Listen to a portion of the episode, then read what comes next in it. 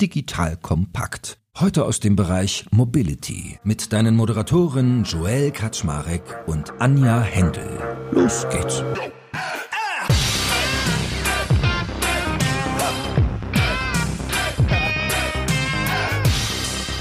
Hallo Leute, mein Name ist Joel Kaczmarek. Ich bin der Geschäftsführer von Digital Kompakt und heute mal wieder ein spannendes C-Level-Interview. In dem Fall an meiner Seite mit der lieben Anja Händel. Und ihr wisst, wenn die Anja von Diconium dabei ist, dann wird's mobil, dann reden wir nämlich über Mobilität. Wir reden einmal über Wandel, über Veränderung, über Digitalisierung. Und wie läuft das aber eigentlich so im öffentlichen Nahverkehr? Das heißt, wir haben heute eine spannende Firma, nämlich die BVG. Als Berliner kennt man die.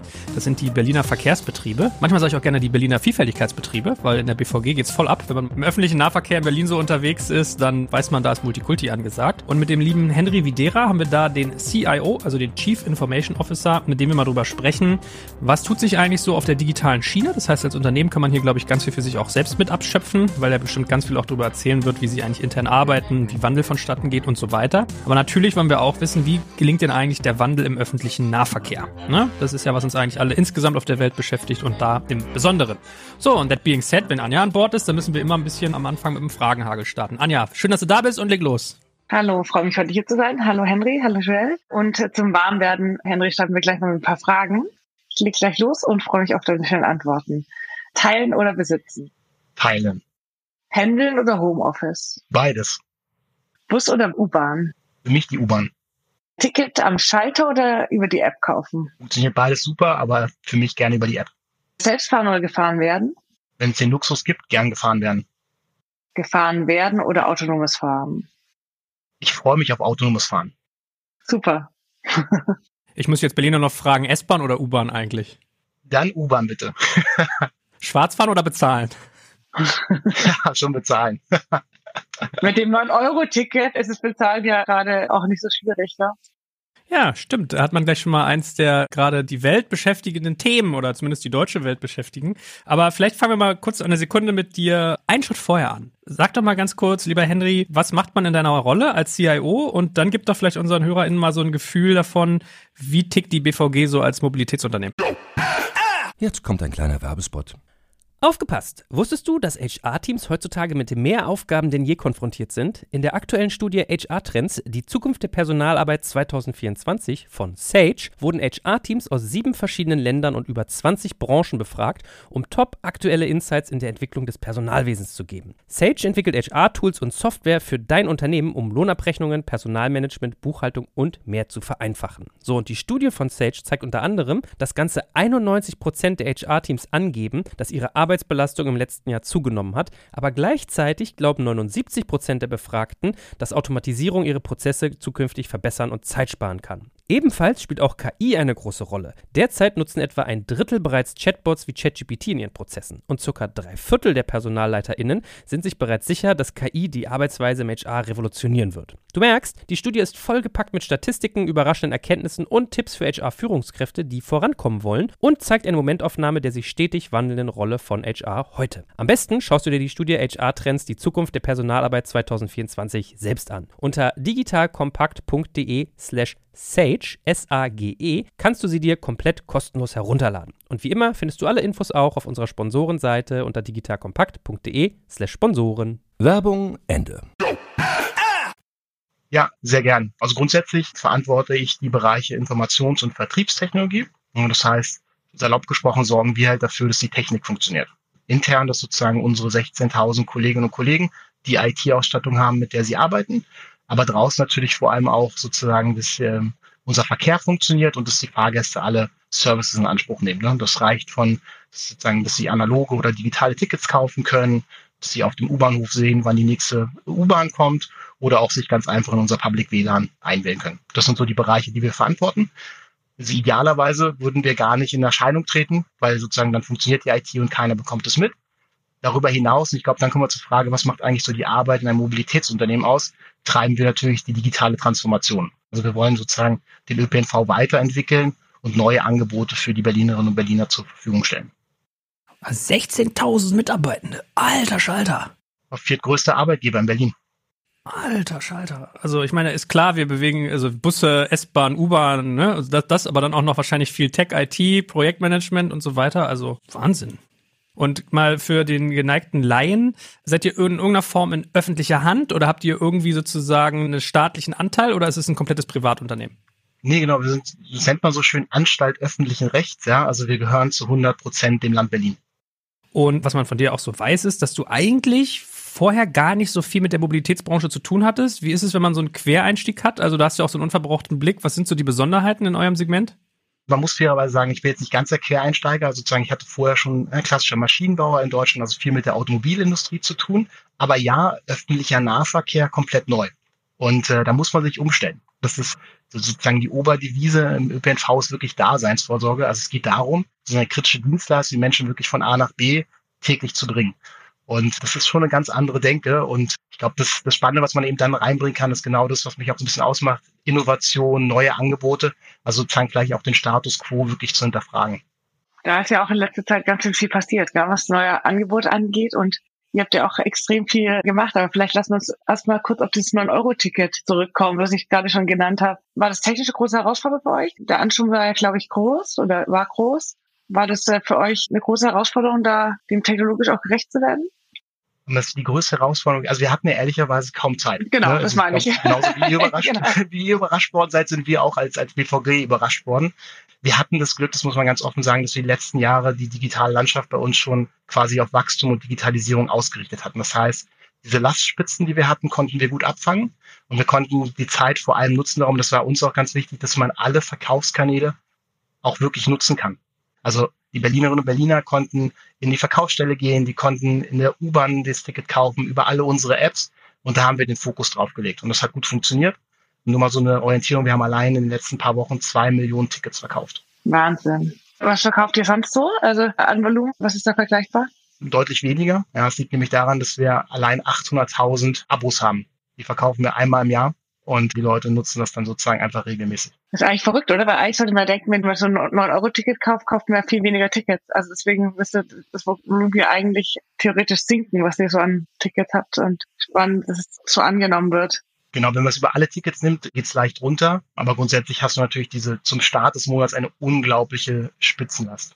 Ich habe es auch rausgelassen, egal ob ich dann genug fahre oder nicht. Es ist einfach so convenient, ganz zu wissen, das funktioniert. Aber Entschuldigung, ich muss mal ganz doof mich outen. 9 Euro hieß auch Abo, ne? Das war nicht so eine Fahrt jetzt mit der Bahn, also im Bahnbereich, sondern war Monat. wirklich komplett den ganzen Also du kannst, du kannst okay. immer noch machen, Stell, diesen Monat noch und den nächsten, also bis August. Ich weiß nicht, wann der Podcast rauskommt, aber über August kann man es auch noch machen. Jeden Monat kannst du dir für 9 Euro ein Ticket, wo du bundesweit mit allen öffentlichen Nahverkehrsmitteln und auch mit allen Zügen, ausgenommen ist, glaube ich, der ICE, ich bin nicht sicher, ob der IC auch, aber fahren kannst. Also kannst mit dem Ticket wirklich durch ganz Deutschland und auch mit allen öffentlichen fahren, was natürlich ein super Angebot ist. Ja. Ich meine, allein, dass du nicht drüber nachdenken musst, wenn du in Hamburg landest, wie du jetzt dann, also im Zug natürlich landest, nicht, wie du dann irgendwie weiterkommst, ist echt ein tolles Paket. Aber sag mal, Henry, bei mir ist ja so, ich bin ja Monatskartenabonnent und ich erinnere mich, eine Zeit lang war mein Oh, wie war das? Ich bin umgezogen, glaube ich, in Berlin. Und man kriegt ja dann, also ich habe immer so eine Karte bekommen von euch und wenn dann hier die Kollegen kommen, die sind ja in Berlin immer so hardcore anonym, also da kommen irgendwelche jugendlichen Coolen rein mit Jeans und dann sagen die, die Fahrkarten bitte, zack, und holen so eine Scanner raus. Dann halten die die immer an diese Karte und dann wird gescannt. Und ich weiß, ich bin immer mal umgezogen und ich habe mein Ticket, glaube ich, gekündigt und wieder aktiviert. Irgendwie so eine Geschichte. Long story short, ich habe dann echt ein komplett neues Ticket zugeschickt bekommen, wo ich so völlig verwundert da saß, weil ich dachte, auf dem Ding ist doch ein QR-Code drauf und was ich hinter den QR-Code hänge, müsste ich doch jederzeit irgendwie einstellen können. Wie ist denn mittlerweile so die Ticketsituation? Also wie durchdigitalisiert ist denn das? Ich hatte immer den Eindruck, früher war das noch so halb analog. Ja, also ich glaube, da müssen wir ganz transparent sein. Das ist eine unserer großen Herausforderungen, das wirklich auch alles zu digitalisieren komplett. Aber du kannst davon ausgehen, dass du im nächsten Jahr dann dein Abo auch komplett bei uns in die App bringen kannst. Wird alles gut über die Zeit. Und ihr habt ja noch ganz viele andere tolle Angebote. Ich war äh, ja ein Riesenfan von eurem On-Demand-Projekt Bergkönig. Aber ich glaube, so als ich gehört habe, ist es schon Geschichte wieder.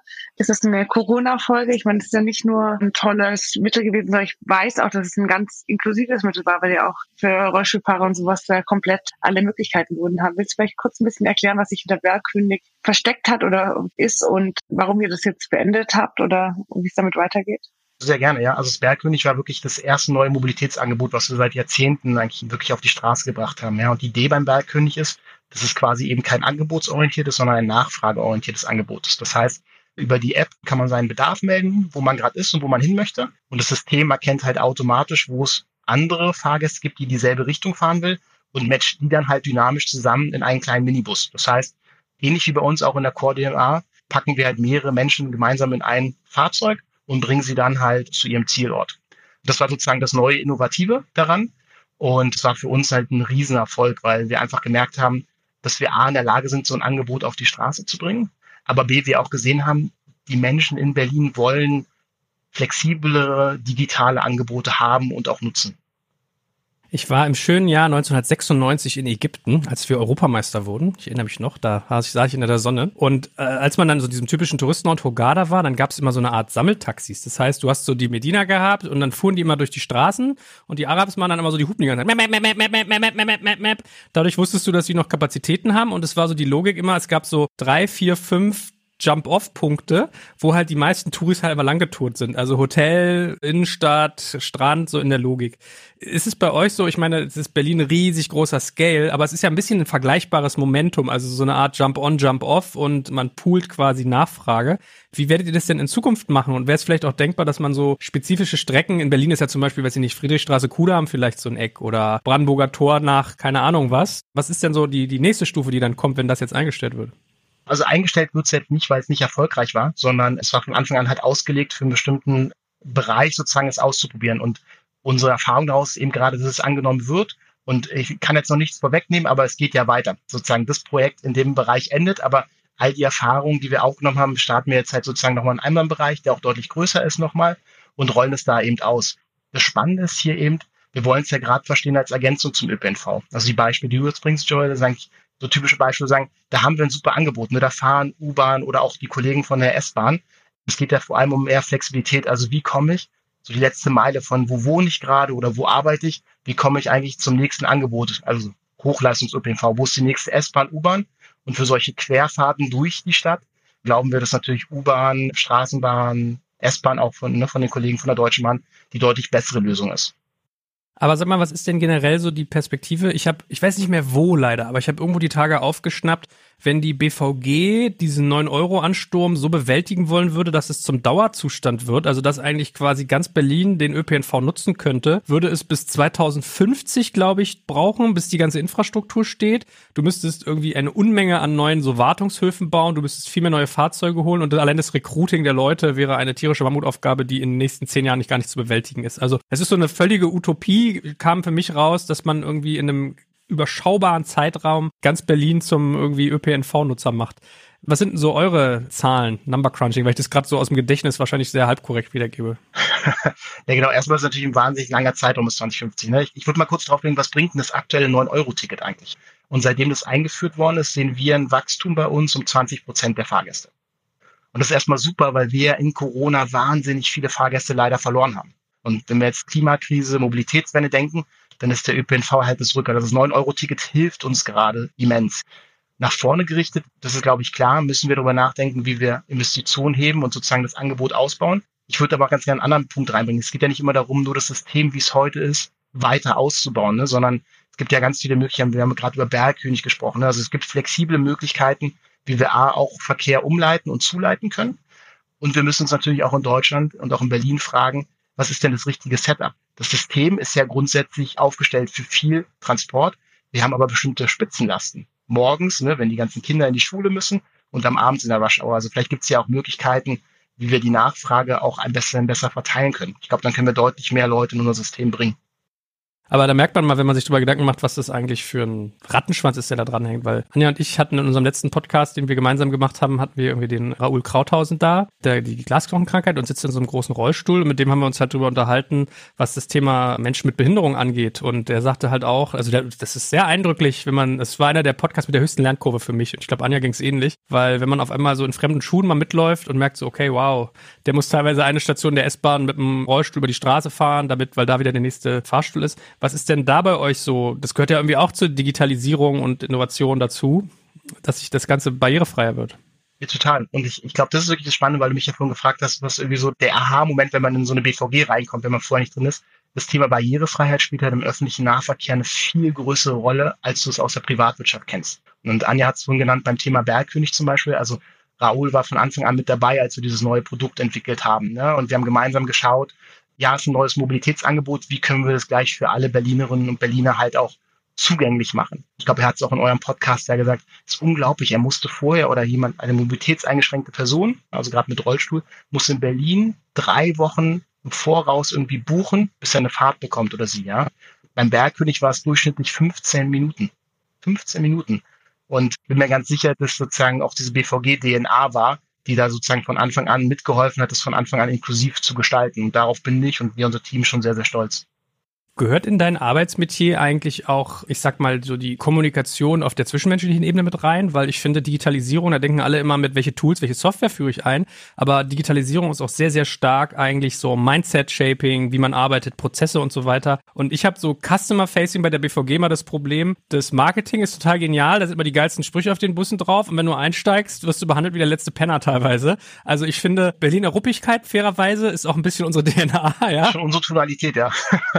Aber was macht ihr denn auch, sage ich mal, auf der Ebene des zwischenmenschlichen Zusammenarbeitens, wie man miteinander umgeht und wie man arbeitet, sowohl jetzt intern als auch Customer Facing? Ich kann ja mal intern anfangen, sozusagen, das sozusagen auch der Bereich, in den ich jetzt viel kümmere. Natürlich, ich glaube, dass die IT gerade im Rahmen digitaler Transformation immer vorangeht. Ne? Also wir haben uns auch klassisch in so eine Produktorganisation, agile Arbeitsweisen gebracht. Das Du ist bei uns ganz normal. Das ist, glaube ich, sonst in öffentlichen Anstalten irgendwie jetzt nicht die Regel. Und es tut viel zum Thema Kultur. Wie gehen wir miteinander um? Übernehmen wir auch Risiken schrittweise, implementieren ist, glaube ich, ein wichtiger Schritt. Und die andere Perspektive ist natürlich die zu unseren Kundinnen und Kunden. Also genau dasselbe merkst du eigentlich auf den Digitalkanälen auch. Also Bergkönig, Yelby, du wirst auch automatisch geduzt. Es gibt ein direktes Feedback, auch sozusagen, ne, wie ist der Service angekommen. Ich glaube, wo man ein bisschen die Herausforderung schon sehen muss, ist, wenn du halt in so einen Bus einsteigst, das ist halt wirklich Querschnitt der Gesellschaft unsere Kolleginnen und Kollegen da vor Ort haben echt einen schwierigen Job. Und das muss man sich immer sagen. Es ist, glaube ich, etwas einfacher, eine App zu vertreiben und das Kundenfeedback im App-Kanal aufzunehmen und zu erwidern, als sozusagen auch im direkten Austausch zu sein. also ich persönlich kann da sagen, ich finde, das machen die echt klasse da vor Ort. Henry, du hast gerade schon ein bisschen als Beispiel Yelby genannt. Und das ist natürlich eine total spannende Geschichte. Joel und ich hatten auch schon ein paar Gespräche über Mars, also Mobility as a Service Applikation. Vielleicht möchtest du ein bisschen was dazu erzählen, wie es zu Yelby kam, wie es nutzt. Joel zeigt gerade schon ganz stolz den Yelby App in, in Bildschirm rein hier. Weil ich glaube, es ist einfach auch nochmal ein ganz tolles Produkt, wie man auch sieht, wie sich öffentlicher Nahverkehr verändert und wie sehr ihr auch kollaborieren müsst und äh, zusammenarbeiten müsst. Bei Yelby geht es darum, dass es letztendlich eigentlich eine Mobilitätsplattform. Ne? Das heißt sozusagen alle Mobilitätsangebote, die in Berlin verfügbar sind, egal ob sie in der öffentlichen Hand liegen oder bei jungen Startups oder bei etablierten Mobilitätsanbietern, kann man halt über diese eine App buchen. Also man kann sie sehen, man kann sie öffnen, man kann sie buchen und bezahlen. Also quasi so ein bisschen alles aus einer Hand mit dem Smartphone. Die Idee, die dahinter liegt, ist eigentlich, dass wir als BVG festgestellt haben, ja, wir sind zwar der größte Mobilitätsanbieter in Berlin, aber es gibt halt dank der digitalen Transformation super coole neue Angebote, E-Scooter, Mietwagenfirmen und alle letztendlich ja mit demselben Ziel, irgendwie Menschen von A nach B zu bringen. Und die Idee war eben, die quasi alle zusammenzubringen in dieser Yabi-Plattform, um aus Kundensicht einfach das beste Angebot zu haben. Am Ende des Tages gibt es halt unterschiedliche Anlässe. Wo will ich hin? Wie schnell will ich hin? Wie ist das Wetter draußen? Und äh, wir hoffen natürlich immer, dass die BVG so die erste Wahl ist. Aber es gibt halt genug Anlässe, wo auch andere Angebote sehr, sehr gut ist. Und die wollen wir unseren Kundinnen und Kunden natürlich nicht vorenthalten. Ganz im Gegenteil, sie eigentlich aktiv auch ja, bewerben und anzeigen. Ist es eigentlich auch unternehmensoptimiert? Weil ich bin voll am Kotzen. Ich fahre ganz oft mal mit Tier, mal mit Lime, dann mit Voy, dann mit dem, dann mit dem. Und unsere Buchhaltung muss dann immer mein Handy nehmen, sich die ganzen Rechnungen raussuchen. Deswegen, ich suche schon total lange einen Dienst, der mal alles sozusagen mit einer Rechnung einheitlich zusammenführt. Macht ihr das auch bei Yelby? Ne, noch nicht. Aktuell hast du ja schon mal den Vorteil, du siehst zumindest mal, was gibst du im Monat für Mobilität aus, ne, an einer Stelle. Das ist jetzt sagen der aktuelle Vorteil. Ab nächsten Jahr werden wir, was du heute kennst, sozusagen ein klassisches Firmenticket, wird ab nächsten Jahr dann wirklich auch erweitert um Yelby, so dass dann quasi all deine Firma sozusagen ganz einfach das verbuchen kann, abbrechen kann als Dienstreise oder den Mitarbeitenden vielleicht sogar ein Budget zur Verfügung stellen kann zur Nutzung. So quasi das Äquivalent zum Dienstwagen. Also das würde ich mir auf jeden Fall wünschen, dass da Rechnungslegung zentralisiert ist. Dann, äh das glaube ich sofort. Jetzt kommt ein kleiner Werbespot. Aufgepasst! Wusstest du, dass HR-Teams heutzutage mit mehr Aufgaben denn je konfrontiert sind? In der aktuellen Studie HR Trends, die Zukunft der Personalarbeit 2024 von Sage, wurden HR-Teams aus sieben verschiedenen Ländern und über 20 Branchen befragt, um top aktuelle Insights in der Entwicklung des Personalwesens zu geben. Sage entwickelt HR-Tools und Software für dein Unternehmen, um Lohnabrechnungen, Personalmanagement, Buchhaltung und mehr zu vereinfachen. So, und die Studie von Sage zeigt unter anderem, dass ganze 91% der HR-Teams angeben, dass ihre Arbeit Arbeitsbelastung im letzten Jahr zugenommen hat, aber gleichzeitig glauben 79 Prozent der Befragten, dass Automatisierung ihre Prozesse zukünftig verbessern und Zeit sparen kann. Ebenfalls spielt auch KI eine große Rolle. Derzeit nutzen etwa ein Drittel bereits Chatbots wie ChatGPT in ihren Prozessen und circa drei Viertel der PersonalleiterInnen sind sich bereits sicher, dass KI die Arbeitsweise im HR revolutionieren wird. Du merkst, die Studie ist vollgepackt mit Statistiken, überraschenden Erkenntnissen und Tipps für HR-Führungskräfte, die vorankommen wollen und zeigt eine Momentaufnahme der sich stetig wandelnden Rolle von HR heute. Am besten schaust du dir die Studie HR-Trends, die Zukunft der Personalarbeit 2024 selbst an. Unter digitalkompakt.de slash Sage, S-A-G-E, kannst du sie dir komplett kostenlos herunterladen. Und wie immer findest du alle Infos auch auf unserer Sponsorenseite unter digitalkompakt.de slash Sponsoren. Werbung Ende. Hendrik, kannst du ein paar Sätze so sagen, wie so diese neuen Dienste entstehen? Du hast ja vorher schon angedeutet, dass beim Bergkönig auch Menschen wie Raoul äh, mit dabei waren, die dann mitentwickelt haben, wie so ein Produkt aussieht. Kannst du ein bisschen was dazu erzählen, wie ist so ein Entstehungsprozess? Also wie kommt ihr dazu, dass von der Idee oder vielleicht auch wie entsteht die Idee bis hin zu wie das Produkt dann wirklich auf der Straße, auf der Schiene, auf dem Bürgersteig ist und vor allem auch in unseren äh, Hosentaschen als App. Grundsätzlich läuft es bei uns eigentlich so ein bisschen über so Inkubationszellen. Ne? Also wir versuchen Teams, die sozusagen auch bunt gemischt sind, vor allem lange BVG-Erfahrung, aber auch ganz frisch aus anderen Industrien kommt, sozusagen diesen Freiraum zu geben, Ideen zu entwickeln. Und wenn wir glauben, gemeinsam daran glauben, das könnte etwas werden, sie dann eben zu unterstützen und sozusagen bis zur Marktreife zu bringen aber sie vor allem auch besonders zu schützen, äh, sozusagen in dieser Entstehungsphase, weil wir eben wissen, es gibt viele Unsicherheiten, es gibt Risiken und so ein klassischer großer Betrieb wie wir, der täglich halt über zwei Millionen Menschen befördert, der achtet halt sehr stark auf Sicherheit. Und gerade eben bei diesen neuen Produkten dann eben auch zu sagen, das ist okay, wenn da am Anfang was schief geht, wenn wir merken, dass vielleicht der Buchungsflow noch nicht super war oder auch mit der Rechnungslegung, das können wir alles nachziehen und das wird halt aktiv von uns unterstützt aus dem Management heraus. Wie ist es für eure Mitarbeiter? Ist es ein großer transformativer Wandel? Also fällt es ihnen schwer, auch diese neuen Mobilitätsangebote im Portfolio mitzusehen und zu haben und damit zu arbeiten? Hat es große Auswirkungen oder sind die eigentlich eher stolz drauf, so tolle Produkte wie Bergkönig oder Yelby haben zu können? Ich würde das teilen in zwei Momente. Also ich glaube, zum Start des Bergkönigs, das war ja das erste Produkt, da gab es eine unglaublich große Skepsis im Unternehmen und auch sehr große Vorbehalte. Und damit der Einführung und dass man dann gesehen hat nach zwei, drei Monaten, okay, es fährt nicht gegen die Wand, ne, sondern Menschen nutzen das wirklich. Die kleinen Busse, die behindern auch nicht die großen Busse, ne, die blockieren auch nicht die Haltestellen. Dann ist es zu so einer Akzeptanz gekommen und jetzt ist es eher gerade mit Yelby auch so ein Stolz darauf. Yelby ist ja nicht nur eine Mobilitätsplattform, sondern wir haben ja auch diese Stationen, wo die ganzen äh, Fahrzeuge dann abgestellt werden. Also da gab es einen ganz großen Ruf aus unserer Belegschaft, hey, könnt ihr diese Station bitte auch bei uns an den Betriebshöfen bauen? Und mittlerweile sind die auch an diesen Betriebshöfen. Also man merkt auf einmal eine extrem hohe Identifikation mit diesen neuen Angeboten. Und ich glaube, das ist das, was wir so in den letzten fünf Jahren geschafft haben, was uns jetzt auch hilft, sozusagen neue Angebote zu entwickeln. Und sag mal, wie macht ihr darauf aufmerksam? Weil bei mir war es zum Beispiel so, ich habe mir dann irgendwie so einen Motorroller irgendwie da mal gebucht und dann war da so ein gelber Aufkleber drauf, ja, Yelby. Ich habe erst gedacht, da hätte irgendein Jugendlicher, als er sich das Ding gebietet hat, so, weißt du, so wie Graffiti einfach so raufgeballert und irgendwann habe ich dann realisiert, ah nee, okay, das scheint irgendein so Dienst zu sein, die hängen irgendwie miteinander zusammen, ja. Also ich, es ist peinlich, aber ich, der echt digitalaffin ist, hat sich gerade, während wir hier reden, das Ding eingerichtet. Wie macht ihr denn eigentlich darauf aufmerksam? Was sind so eure Strategien, um die Produkte doch zu vermarkten? Also grundsätzlich also es überrascht mich erstmal, aber finde ich schade. Das nehme ich auch nur mal als Feedback mit. Ja? Also gerade dich hätten wir eigentlich gewinnen sollten als Early Adopter. Aber grundsätzlich fahren wir auch die typischen Kanäle, ne? klassische Image-Kampagne für die Produkte, ne? also über YouTube-Kanale und dann vor allem Performance-Marketing. Also eigentlich dachten wir, wir treffen die Zielgruppe. Ich dachte, du sagst jetzt zu mir, äh, in jedem unserer Busse hängt ein Poster oder in der S-Bahn oder in der U-Bahn machen wir es hier in den Berliner Fenstern, diesen Monitoren, die da sind oder so. Ich meine, macht ihr bestimmt auch, nehme ich mal an. Ja, klar, das machen wir nebenbei. Das ist so ein Grundrauschen, aber grundsätzlich glauben wir schon, dass wenn du jetzt über Bergkönig redest oder Yelby, dass auch die Zielgruppe eher digital affiner ist. Und was du eben gesagt hast am Anfang, äh, große Skepsis, als ihr das erste Projekt gestartet habt. Viele Menschen, die jetzt hier zuhören, die sind ja selbst in unternehmerischen Kontexten tätig und müssen da auch schaffen, dass man Menschen für Sachen gewinnt, dass man sie mitnimmt. Wie ist es bei euch gelungen? Wie gesagt, also ich kann nur wieder sagen, es ist ja am Anfang gerade nicht gelungen. Also sozusagen, ich glaube, es war ein großes Risiko, was wir eben eingegangen sind und wir hatten große interne Diskussionen. Ist das überhaupt ein Produkt? Ist das überhaupt Teil von der BVG?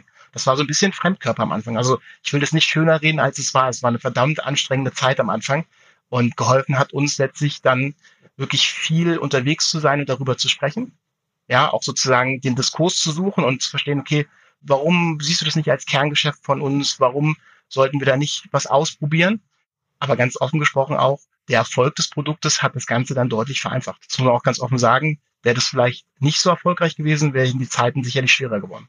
Wie tickt ihr denn eigentlich insgesamt so kommunikativ als Organisation? Benutzt ihr sowas wie Slack oder Asana oder habt ihr irgendwelche eigenen Mobillösungen, wo ihr sagt, wir haben eine eigene Umgebung? Wie kommuniziert eine, eine, ein Verkehrsunternehmen mit 15.000 Menschen eigentlich intern? Also ganz klassisch über Microsoft Teams erstmal. Und dazu, was wir vor allem sehr stark nutzen, ist, wir haben eine Mitarbeiter-App. Also quasi alle Mitarbeiter haben Zugriff auf diese App und dort pushen wir die Nachrichten rein. Es gibt eine, ein bisschen wie eine Social-Plattform, ne? man kann kommentieren, diskutieren. Das nutzen wir eigentlich als primäres Informationsmittel, um alle Kolleginnen und Kollegen zu erreichen.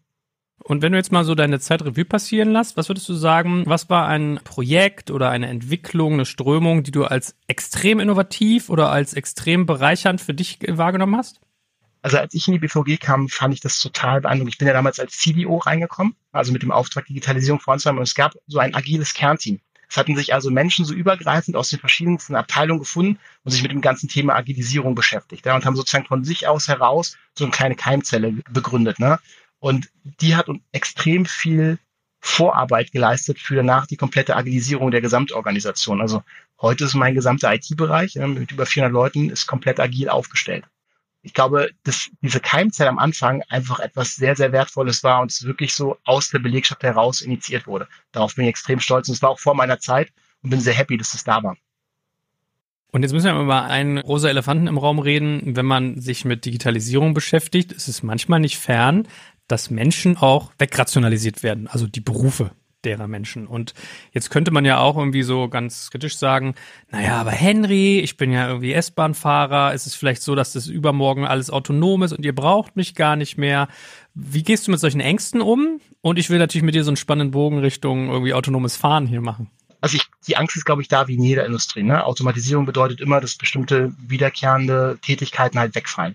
Ich glaube, der Riesenvorteil und die Geschichte, die wir auch sozusagen auch unseren Kollegen immer wieder erzählen, an die wir auch persönlich glauben, ist, wir glauben, dass es zu einer Automatisierung kommen wird. Das wird eine Weile dauern. Äh, Im ÖPNV sowieso. Autonomes Fahren reden wir ja gleich. Ja. Aber der große Vorteil, was wir sehen, ist, dass wir nach wie vor ein Betrieb sind, der Menschen befördert von A nach B. Und ganz im Gegenteil, wir investieren gerade wieder stark darin, wieder Menschen auf die U-Bahnhöfe zu bringen. Und ich glaube auch perspektivisch, meine persönliche Meinung, dass selbst wenn eine U-Bahn dann autonom fahren sollte, wird es Bedarf vor Ort geben, um unsere Fahrgäste zu betreuen, Notsituationen und so weiter. Also eins ist klar, wir sind auf einem Wachstumspfad, ja, nicht auf einem Rationalisierungskurs. Wenn du mal euren Betrieb als wie so eine Landkarte siehst und du machst dir über Digitalisierung Gedanken, was sind eigentlich so die Compartments, die du hast? Also gibt es sowas wie Fahrgastkommunikation oder Mitarbeiterführung oder Streckennavigation, Optimierung? Also weißt du, was ich meine? In welchen Bereichen seht ihr eigentlich die verschiedenen Digitalisierungspotenziale? Also wir sehen sie ähm, im Wesentlichen in dem ganzen, wie wir Betrieb machen. Ja, also die Frage ist wirklich, wie kommt der Busfahrer morgen, woher weiß er, welchen Dienst er hat, wo steigt er ein, wo wechselt er ab, wie meldet er letztendlich, wenn er irgendwie einen Defekt am Fahrzeug hat, wie wird dieser Defekt dann in die Werkstatt geben. Also diese ganze Digitalisierung des heutigen Betriebes sehen wir jetzt eigentlich größte Chance, um sozusagen da noch mehr Kapazität auf die Straße zu bringen. Ja, das ist so der eine Block. Und der andere ist wirklich das ganze Thema Fahrgäste. Ja, also am Ende des Tages sind wir überzeugt davon, dass wir ein gutes Angebot haben im ÖPNV. Wir müssen aber die Hürden halt senken. Ja? Das heißt, für dich muss es ganz einfach wissen, zu wissen sein, wann kommt der Zug oder der Bus, wo muss ich umsteigen, wie komme ich ans Ticket, wie kriege ich das richtige Ticket. Und das eigentlich so weit zu vereinfachen, dass du dir gar keine Gedanken mehr machen musst, sondern dass du eigentlich nur noch einspringen musst, dann äh, sozusagen informiert wirst, wenn du wieder aussteigen musst und am Ende des Monats den besten Preis bekommst. Ich glaube, dann haben wir die Hürden so weit gesenkt, dass es halt ganz einfach ist und komfortabel wirklich mit dem ÖPNV zu fahren. Du hast ja, wir haben vorher schon angefangen, ein bisschen über autonomes Fahren zu sprechen. Wo siehst du denn in diesem Zusammenhang die, die Einsatzpunkte und wo verprobt ihr es konkret auch schon? Ich weiß ja, dass ihr auch da schon unterwegs seid. Also wir glauben halt vor allem daran, dass es um die Außenbezirke geht, also die sogenannte letzte Meile. Ne? Das ist immer wieder die Frage, wir verlieren die Leute, wenn sie morgens aufstehen und sich überlegen, wie komme ich in die Stadt. Und wenn sie dann wissen, oh Gott, ich muss jetzt irgendwie 20 Minuten auf den Bus warten, der mich halt zur S-Bahn bringt. In der Regel steigen Leute in ihr eigenes Auto ein und dann haben wir sie verloren als Kunde. Wo wir jetzt glauben, ist eben, in diese ganzen Randbezirke kommen wir nicht mit den großen Bussen. Das ist einfach nicht effizient, das ist nicht wirtschaftlich. Aber da kleine autonome Shuttles zu haben, die regelmäßig oder auch nachfragebasiert die Fahrgäste abholen und zur S-Bahn oder U-Bahn bringen, da sind wir überzeugt von, dass das ein super Riesenpotenzial ist für den ÖPNV. Was ist mit sowas wie der S-Bahn? Also, ich meine, die fährt immer von links nach rechts hin und her auf Schienen. Kann man sowas irgendwie auch automatisieren, also autonom machen? Ja, na klar. Also S-Bahn gehört ja nicht zur BVG, aber grundsätzlich zur Deutschen Bahn und die sind ja schon dran. Ähm, in Hamburg gibt es ein tolles Projekt, wo eben genau es darum geht, das Thema zu automatisieren. Ein Riesenpotenzial. Sehen wir auch für die U-Bahn und sind wir auch persönlich, also sind wir auch selber dran für die U-Bahn. Und wie weit weg sind wir da von irgendeiner Form von Marktreife? Also man hat ja, ich fand, die, der Anfangsbetrachtung war immer hier Elon Musk und Tesla, dann kam irgendwie Daimler mit den LKWs und dann ist man irgendwie immer schnell bei der Debatte, ja, das funktioniert nur, wenn du auf einem flachen Land in den USA, im Mittleren Westen bist und die Dinger fahren nur geradeaus. Wie ist es so in so einem großen Stadtverkehr? Für wie realistisch hältst du das, dass da in den nächsten fünf Jahren was passiert? Ja gut, also wir sind mal gestartet vor drei, vier Jahren, das was Anja angesprochen hat, und sind wirklich auf öffentlicher Straße in Tegel auch gefahren. Das hat ganz gut funktioniert aber noch nicht autonom. Also es war maximal hochautomatisiert. Das heißt, wir hatten damals auch so einen Hype-Cycle und dachten so, jetzt kommt es und mussten lernen, dass die Technologie noch nicht so weit ist. Ich glaube, dass es jetzt einen Riesensprung gegeben hat und persönlich, da gibt es Experten, die wissen das sicherlich besser als ich oder können es besser einschätzen. Ich glaube schon, dass wir ab 2025 auch durchaus mehr Angebote im öffentlichen Straßenraum sehen werden, die auch wirklich autonom fahren werden. Und gib uns mal so ein Feeling, also alle Welt redet über Nachhaltigkeit, alle Welt redet über Klima. Wenn bei euch jetzt sich von heute auf morgen irgendwie 40 Prozent mehr Leute ein Fahrticket holen würden, da geht's ja, also A, wäre nicht mal interessant, bringen euch mehr Menschen mehr Leverage beim Einsparen in Sachen Klima? Und die zweite Frage ist ja, wie kriegst du die besser verteilt? Weil ich habe gerade so Friedrichstraße, Bahnhöfe im Kopf, wo du irgendwie ein bisschen wie die Sardine in der Dose steckst und äh, dann hast du auch nichts davon, wenn du mit der Bahn fahren willst, aber die ist so voll. Also was du gesagt hast, diese Peakzeiten müsst ihr ja auch abfangen. Wie kriegt ihr diese beiden Sachen so gehandelt? Jetzt kommt ein kleiner Werbespot. Aufgepasst! Wusstest du, dass HR-Teams heutzutage mit mehr Aufgaben denn je konfrontiert sind? In der aktuellen Studie HR Trends, die Zukunft der Personalarbeit 2024 von Sage, wurden HR-Teams aus sieben verschiedenen Ländern und über 20 Branchen befragt, um top aktuelle Insights in der Entwicklung des Personalwesens zu geben. Sage entwickelt HR-Tools und Software für dein Unternehmen, um Lohnabrechnungen, Personalmanagement, Buchhaltung und mehr zu vereinfachen. So, und die Studie von Sage zeigt unter anderem, dass ganze 91% der HR-Teams angeben, dass ihre Arbeit Arbeitsbelastung im letzten Jahr zugenommen hat, aber gleichzeitig glauben 79 Prozent der Befragten, dass Automatisierung ihre Prozesse zukünftig verbessern und Zeit sparen kann. Ebenfalls spielt auch KI eine große Rolle. Derzeit nutzen etwa ein Drittel bereits Chatbots wie ChatGPT in ihren Prozessen und circa drei Viertel der PersonalleiterInnen sind sich bereits sicher, dass KI die Arbeitsweise im HR revolutionieren wird. Du merkst, die Studie ist vollgepackt mit Statistiken, überraschenden Erkenntnissen und Tipps für HR-Führungskräfte, die vorankommen wollen und zeigt eine Momentaufnahme der sich stetig wandelnden Rolle von HR heute. Am besten schaust du dir die Studie HR-Trends, die Zukunft der Personalarbeit 2024 selbst an. Unter digitalkompakt.de slash Sage, S-A-G-E, kannst du sie dir komplett kostenlos herunterladen. Und wie immer findest du alle Infos auch auf unserer Sponsorenseite unter digitalkompakt.de slash Sponsoren. Werbung Ende. Ich glaube, das Spannendste ist ja erstmal, der ÖPNV ist ja überwiegend schon elektrifiziert. Ne? Also Straßenbahn und U-Bahn funktionieren ja heute schon elektrisch. Das Einzige ist noch unsere Busflotte, die wirklich mit Diesel funktioniert. Und selbst die wird ja gerade massiv umgestellt auf Elektrobusse. Ja? Und wenn du dir dann vorstellst, dass sozusagen du oder ich oder Anja, wer auch immer, sozusagen den privaten Pkw zu Hause stehen lässt und in so ein U-Bahn einsteigt, die fährt ja eh. Sozusagen jeder zusätzliche Fahrgast ist nur minimal an zusätzlichen Energiebelastung. Ja? Und ich glaube, da liegt das große Potenzial. Das System in sich ist eigentlich groß genug oder ist sehr, sehr groß. Was wir halt schaffen müssen, das können wir aber als BVG nicht alleine, ist die Frage, wie können wir halt Spitzenzeiten reduzieren. Ne? Da sind wir beim Thema, müssen alle zur gleichen Zeit zur Schule gehen, müssen alle Arbeitgeber zur selben Zeit beenden. Ne? Und wenn wir das schaffen, besser zu verteilen, dann ist ja ein System da, was super viel aufnehmen kann. Was ist denn so deine Hypothese? Ich muss gerade so dran denken, wenn man mal in Paris zum Beispiel unterwegs ist, da ist es ja so, du kaufst dir ein Ticket und musst durch so eine Art Schranke erst durch, damit du überhaupt reinkommst. Berlin ist ja eher so das Mittel, man kann überall rein und dann muss halt irgendein Hansel mal den Leuten hinterherfischen und sagen, ja, machst du überhaupt ein Ticket, wie sieht's denn aus? So, oder ein anderes Bild, wenn ich an Paris denke, war, die haben, ich glaube, da ist das so, dass die so eine Plastikscheiben vor den U-Bahnen haben. Das heißt, wenn die einfahren, kannst du gar nicht einsteigen, sondern die schieben sich erst beiseite, was den Hintergrund hat, dass sich Leute halt nicht so leicht vor die Bahn stürzen können. Also, was ich sagen will, ist äh, Ticketing und Überprüfung, wenn Ticket hat, plus irgendwie die Steuerung von Menschen auf so Bahnhöfen. Was glaubst du, wird da noch sich tun bei euch?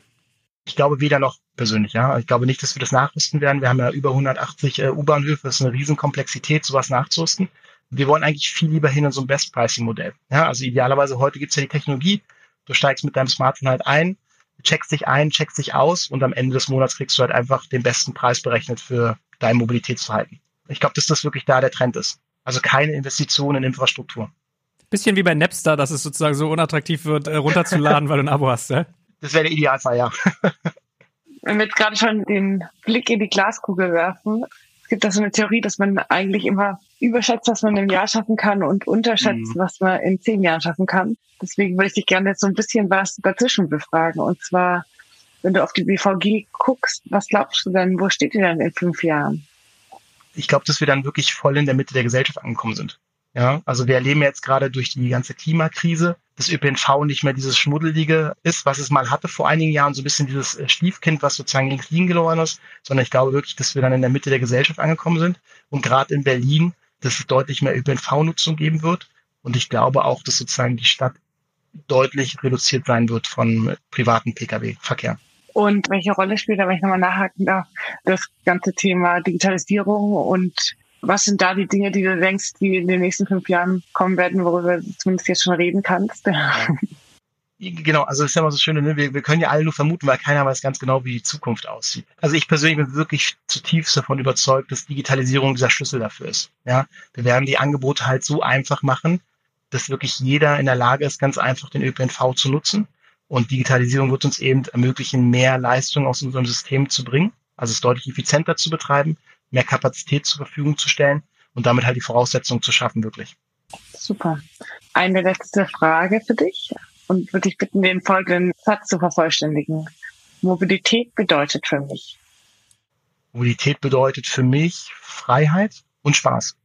Vielen Dank. Guck mal, kurz und knackig. Hey, dann drücken wir dir die Daumen und sind echt gespannt, was da noch so kommt. Ihr seid ja echt innovativ unterwegs. Vielen Dank auch dir, liebe Anja. Dankeschön. Dankeschön. Danke fürs Zuhören beim Digital Kompakt Podcast. Du merkst, hier ziehst du massig Wissen für dich und dein Unternehmen heraus. Wenn du mit uns noch erfolgreicher werden möchtest, abonniere uns auf den gängigen Podcast-Plattformen. Und hey, je größer wir werden, desto mehr Menschen können wir helfen. Also erzähl doch auch deinen Kolleginnen und Kollegen von uns.